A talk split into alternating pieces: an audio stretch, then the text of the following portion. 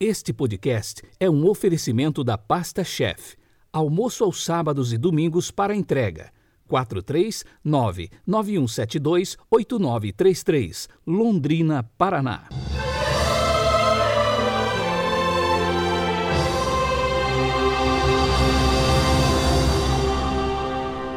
Quinta-feira, 10 de junho de 2021. A cor litúrgica de hoje é o verde e o pensamento do servo de Deus, Monsenhor Alderide Toriani. Abre aspas. Nós também precisamos fazer como os apóstolos. Uma vez recebido o Espírito Santo no batismo, não podemos ficar de braços cruzados, não podemos ficar parados, temos que fazer alguma coisa pelo reino de Deus. Fecha aspas.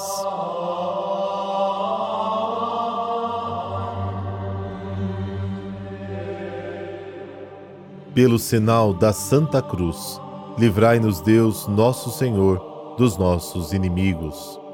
Senhor, luz verdadeira e fonte da luz, concedei-nos perseverar na meditação de vossa palavra e viver iluminados pelo esplendor de vossa verdade. Amém.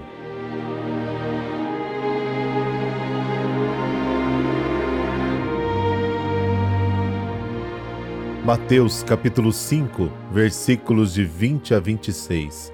Naquele tempo disse Jesus aos seus discípulos: Se a vossa justiça não for maior que a justiça dos mestres da lei e dos fariseus, vós não entrareis no reino dos céus.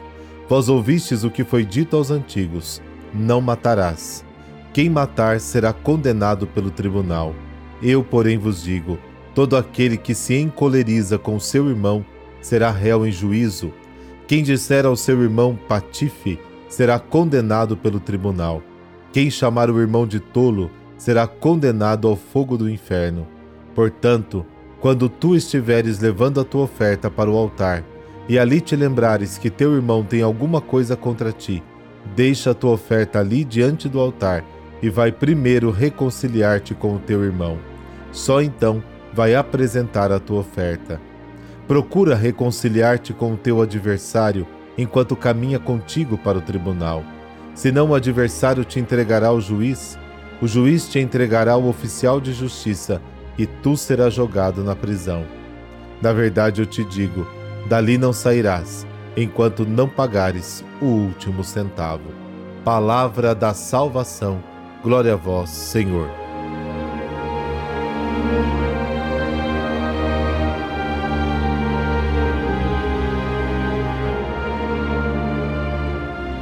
No Evangelho de hoje, Mateus nos mostra como Jesus interpretou e explicou a lei de Deus. Cinco vezes ele repete a frase: Vocês ouviram que isso foi dito aos antigos, mas eu digo a vocês. Sua justiça deve superar a dos fariseus. Este primeiro versículo dá a chave geral para tudo que se segue em Mateus capítulo 5, versículos de 20 a 48. O evangelista dá sugestões para as comunidades como devem praticar a justiça de maneira que ultrapasse a dos escribas e fariseus e que conduza à plena observância da lei. Então, depois desta chave geral para a justiça maior, Mateus cita cinco exemplos muito concretos de como praticar a lei para que sua observância leve à prática perfeita do amor. Vocês ouviram o que foi dito aos antigos: Não matarás. Quem matar estará sujeito a julgamento. Êxodo capítulo 20. Para observar plenamente esse mandamento, não basta evitar o assassinato, por exemplo. É preciso desenraizar de dentro de si tudo o que, de uma forma ou de outra, pode levar ao assassinato. Por exemplo, a raiva, o ódio, o desejo de vingança, a exploração. Quem ficar com raiva do seu irmão será julgado. Ou seja, quem fica com raiva do irmão já merece a mesma pena de condenação pelo tribunal que, segundo a lei antiga, estava reservada ao assassino. E Jesus vai muito mais longe. Ele quer arrancar a raiz do assassinato. Quem então diz a seu irmão, estúpido, será submetido ao sinédrio, e quem lhe disser louco será submetido ao fogo da geena. Em outras palavras, eu realmente observo o mandamento: Não matarás, se puder remover do meu coração qualquer sentimento de raiva que leve a insultar o meu irmão. Para ser aceito por Deus e estar unido a Ele, é preciso reconciliar-se com o irmão. Antes da destruição do templo, no ano 70, quando os cristãos ainda participavam de peregrinações a Jerusalém para levar suas ofertas ao altar do templo, eles sempre se lembravam dessa frase de Jesus. Cinco vezes, Jesus cita mandamentos ou costumes da antiga lei: Não matarás, não cometerás adultério, não jure falsamente, o olho por olho, dente por dente, ame o seu próximo e odeie o inimigo. E cinco vezes Jesus critica a forma antiga de observar esses mandamentos e indica um novo caminho para alcançar a justiça, a meta da lei. A palavra justiça está presente sete vezes no Evangelho de Mateus. O ideal religioso dos judeus da época era ser justo diante de Deus. Os fariseus ensinavam: uma pessoa obtém justiça diante de Deus quando observa todas as normas da lei em todos os seus detalhes.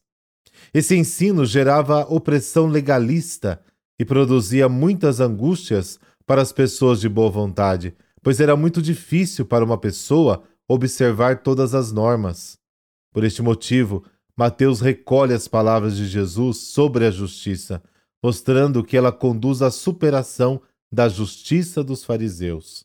Para Jesus, a justiça não vem do que eu faço para Deus observando a lei, mas o que Deus faz por mim, acolhendo-me com amor como um filho. Isso significa: eu serei justo diante de Deus se eu tentar receber e perdoar as pessoas como Deus me recebe e me perdoa gratuitamente, apesar de minhas muitas falhas e pecados.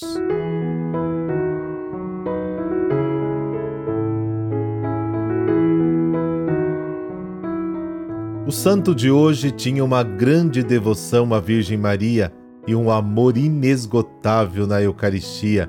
Conheça a história de São Eduardo Pope. Eduardo João Maria Pope nasceu na Bélgica no dia 18 de dezembro de 1890.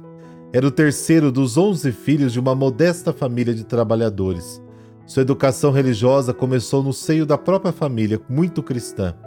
Depois estudou no Colégio dos Irmãos da Caridade e foi durante o serviço militar que Eduardo percebeu sua vocação religiosa. Em 1915 foi ordenado sacerdote.